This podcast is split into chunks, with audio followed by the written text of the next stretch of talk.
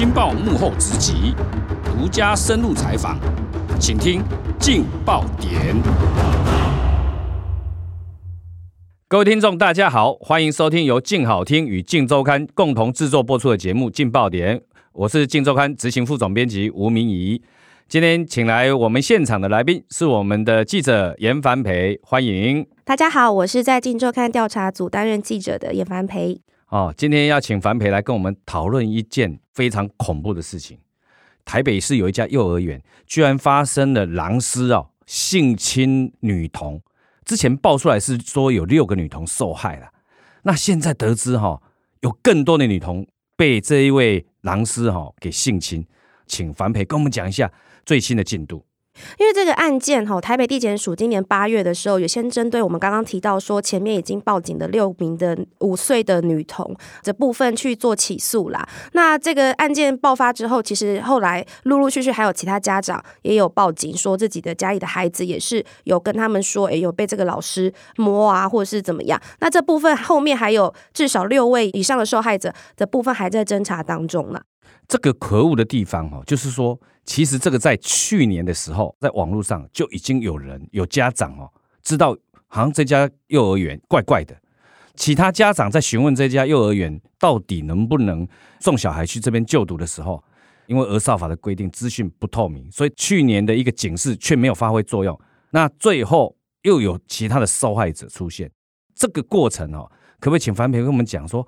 家长在这方面到底是怎么样发现的？后来为什么又爆发这十二个受害的女童？去年的时候，其实就有一名女童的家长，就是有报警说，也是同一个这个男老师后，好像是有对他的小孩有性侵猥亵的状况啊。但是当时呢，因为没有验出伤痕，然后说监视器也没有拍到那个详细的动作，所以检察官是不起诉。那也没有相关的资料说他们有被不当对待这个事情有被刊登在那个任何的杂志啊，或是资讯。这个幼儿园就持续的对外招生嘛，因为他们那时候就是呃相关资讯都没有人知道，所以很多家。长还是以为说，哎，这个幼儿园好像看起来评价不错啊，什么什么的，然后还是把小孩送去就读，没想到就是衍生了后面还有这么多小孩受伤的这样的情况。啊，后来检察官去调查，发现原来这个男教保员哈。对于这些女童的那些性侵或性猥亵的行径啊，可不可以跟我们讲一下，他到底多夸张？对，其实我们刚刚有提到说，之前那个案子他不起诉，其实我觉得那个可能有一个地方很难去判定的是说，这个老师他都会趁小孩子午睡的时候，或者是小孩子在等候区等家长来接送的时候去下手。那在午睡的时候，他有时候会是躺在那个小孩旁边睡觉，然后把手伸进去那个小孩盖着的棉被里头，那这样子去做一些猥亵啊性。侵的动作，但是他就是伸进去棉被里头，所以监视器当然看起来就只有他手伸进去棉被里头。那他在棉被里头怎么做，做什么，当然没有拍到。关于这一点，他昨天的时候开庭的时候，他是辩称说：“哦，没有啊，是小朋友要我把手放在他的肚子上，说这样子比较好睡觉。”可是只要有照顾过小孩的人，第一个反应说这不合理呀、啊。如果你要拍拍小孩子哄他睡觉，那就在棉被外面就好，你为什么要把手伸进去嘛？加上这个女同事有说：“哦，老师手指头伸进去。”他的私密处啦，所以这整个过程，我觉得这个狼师他已经不是第一次这样做。还有更夸张的是，这个狼师啊，因为对其中一个小孩，他以一个礼拜三到五次的这种频率去侵犯他，这小朋友后来看到他靠近就会害怕，就想要跑，然后想要挣扎，结果那个老师竟然还拿了旁边的消毒水，直接 K 那个小朋友的头，去逼他就范，然后一样对他性侵这样子。你看啊，这么过分的事情，我们却不能揭露。揭露的话还会被罚，你知道吗？所以这个到底是在保护被害人还是保护加害人？真的很夸张。目前我们前面提到八月份起诉的这部分，其实台北地院最近已经密集在开庭了。那密集开庭的原因是因为，哎，法官他其实蛮贴心的，他们希望了解每一个家长的想法，所以他们是一个孩童就一对家长一次开庭这样，所以六个女童的都是分开开庭。刚刚那个主持人有提到说，去年发生之后嘛，为什么后面还有这么多人嘛？其实比较夸张的是说，这个老师他妈妈是这个幼儿园的老板呐。其实他的妈妈她是同是经营两家幼儿园，那我们把它称为 A、B 好了。他原本其实，在 A 幼儿园任教，后来因为不明的原因，突然间被妈妈赶来出事情的 B 幼儿园任教啦。这个 B 幼儿园因为这一次的事件啊爆发之后，虽然说已经停业了，可是他妈妈经营的 A 幼儿园还是在开业的。所以我觉得这个事情可能大家还是要关注一下，说会不会在 A 幼儿园的时候，这个老师就在那个时候就有这些类似的不当的行为。也就是说，他开了两家幼儿园，因为不知道什么原因被调到另外一家之后，他继续做性侵或猥亵女童的事情。结果现在被发现了，虽然这一家 B 幼儿园被注销，结果他妈妈居然还在另外 A 的那个幼儿园继续还在营业，就对了。他妈妈这个部分其实还蛮夸张，是因为这个事件发生了之后啊，他有召开一个对家长的说明会，然后说：“哦，我的儿子不可能这样子做，然后他会在警察局那边认罪，是因为被屈打成招。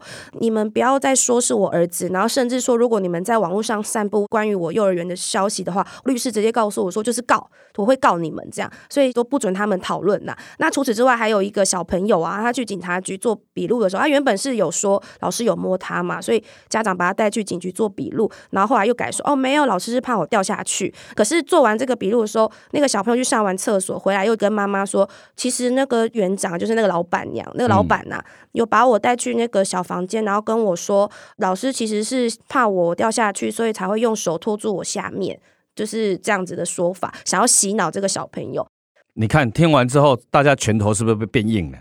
真的是很生气耶。所以你看啊。那个辩词实在让人家哈不得不说哈，这个园长完全没有同理心。这些女童全部口径一致哦。其实检察官在讯问的过程中，他们都讲出同样的经验。那我们请樊培来跟我们讲一下，当时是怎么样发现这样的事情？我觉得最关键的原因是因为这个男老师他原本是在 A 班任教，今年六月间的时候，另外一个班级的老师他请假了五天，那他也同时去代理这个班级五天，那这五天里面他就性侵了其中一个女孩子十几次。那他有性侵另外一个女孩子两次，我觉得可能是第二个孩子他比较有警觉心，他就觉得很奇怪。他其实当下也有跟那个老师说，不是说不可以碰身体吗？为什么你要把手伸进我的下面？然后这样不是很奇怪吗？你都不懂吗？然后他也是不管他，还是这样子侵犯他。嗯、那这个小朋友有回去跟家长说，老师会把手伸进去我的裤子，甚至有一些小朋友是有说，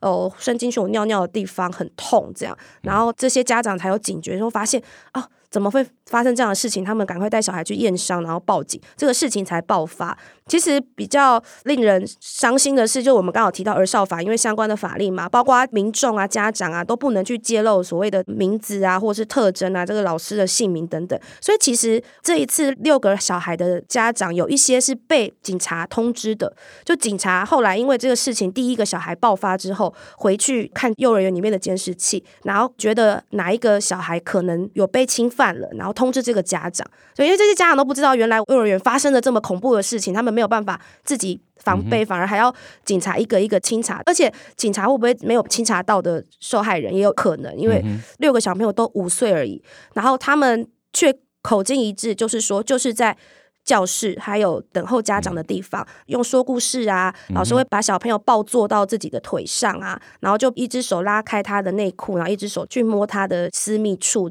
情节其实蛮夸张的啦。然后这个被告一开始被逮的时候是有认罪的，后来他妈妈帮他找律师了，他现在不认了，他现在说哦，我没有，我只是猥亵而已，只有不小心碰到啊、摸到啊这样子。因为他觉得那个监视器画面拍不到对他真正的那个动作嘛。所以他就抵死啊，因为这个刑责差很多啦，所以现在变成他辩解，这些小朋友是童言童语，不可采信。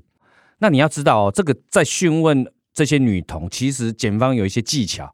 那请樊平跟我们讲，讯问过程其实是不容易的，你知道吗？这些女童，她们有一些表达能力其实还没有那么好，那需要用引导的方式去跟孩子沟通。那其实有时候是会由社工，然后女警啊一起去诱导，这可能用说故事的方式啊、画图的方式啊，这样去问他们老师有做什么事情。那第一个，他们有些小朋友可能还会描述他们当下看到的情节，比如说有个小朋友有提到说，那个时候有个红色柜子。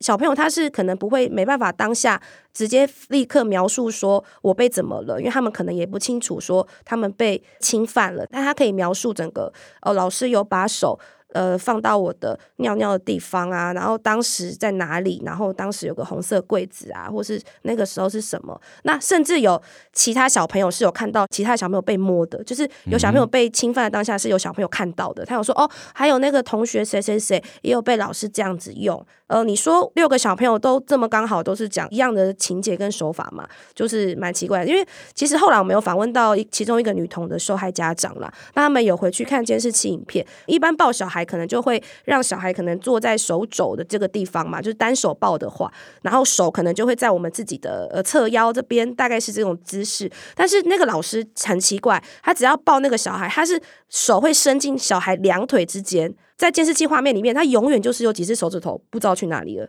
小朋友是穿裙子的哦，然后那个老师就会手是伸进小孩两腿之间，这样子有点像扛起来这样抱，是那个就是不符合常理了。嗯哼，对。所以这个在讯问过程中哈，都会借用一些工具哈，让小朋友能够讲出他实际遭遇的状况。所以刚好这六个人全部都讲同样的一件事情。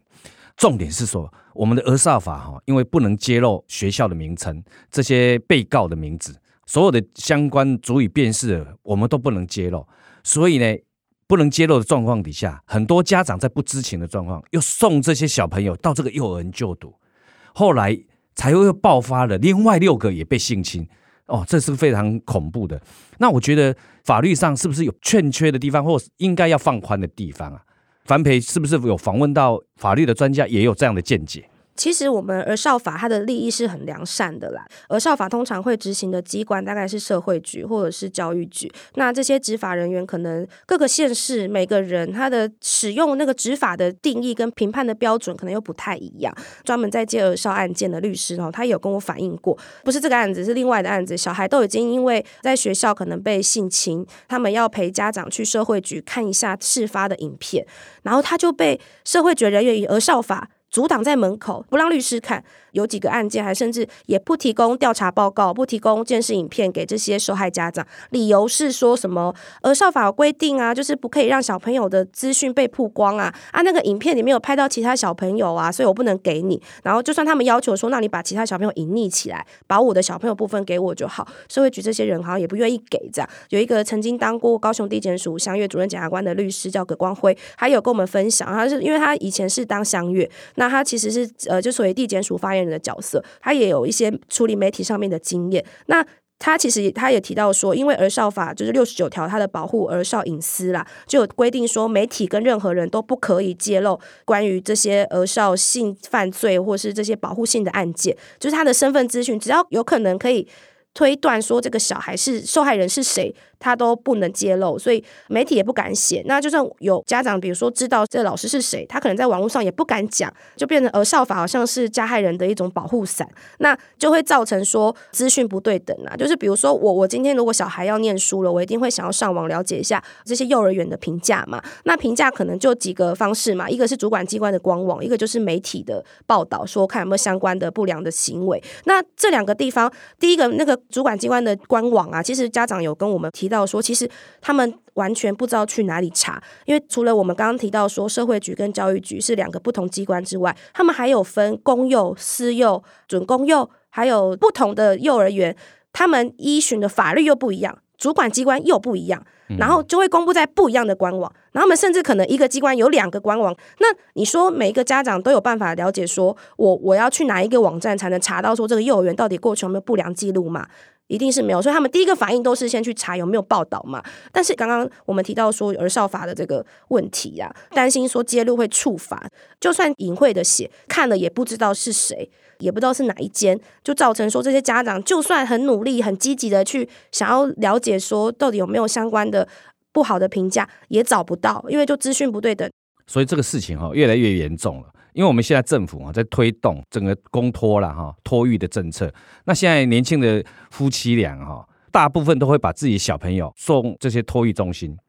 如果恐怖幼儿园资讯都不对等也不揭露的话，那变成家长无所适从，这些弱势的小朋友就会暴露在一个非常危险的一个状况下，却没有法令可以保护他。而我们的儿少法本来是要保护这些被害人的弱势的，结果现在看起来变成是在保护加害人。因为都没有被揭露嘛，所以这个真的是应该要好好的思考，是不是应该要修法，啊，今天非常感谢樊培来跟我们分享这么劲爆的新闻呐哈。那感谢各位听众的收听，也请持续锁定由静好听与静周刊共同制作播出的节目《劲爆点》。我们下次见，拜拜。谢谢。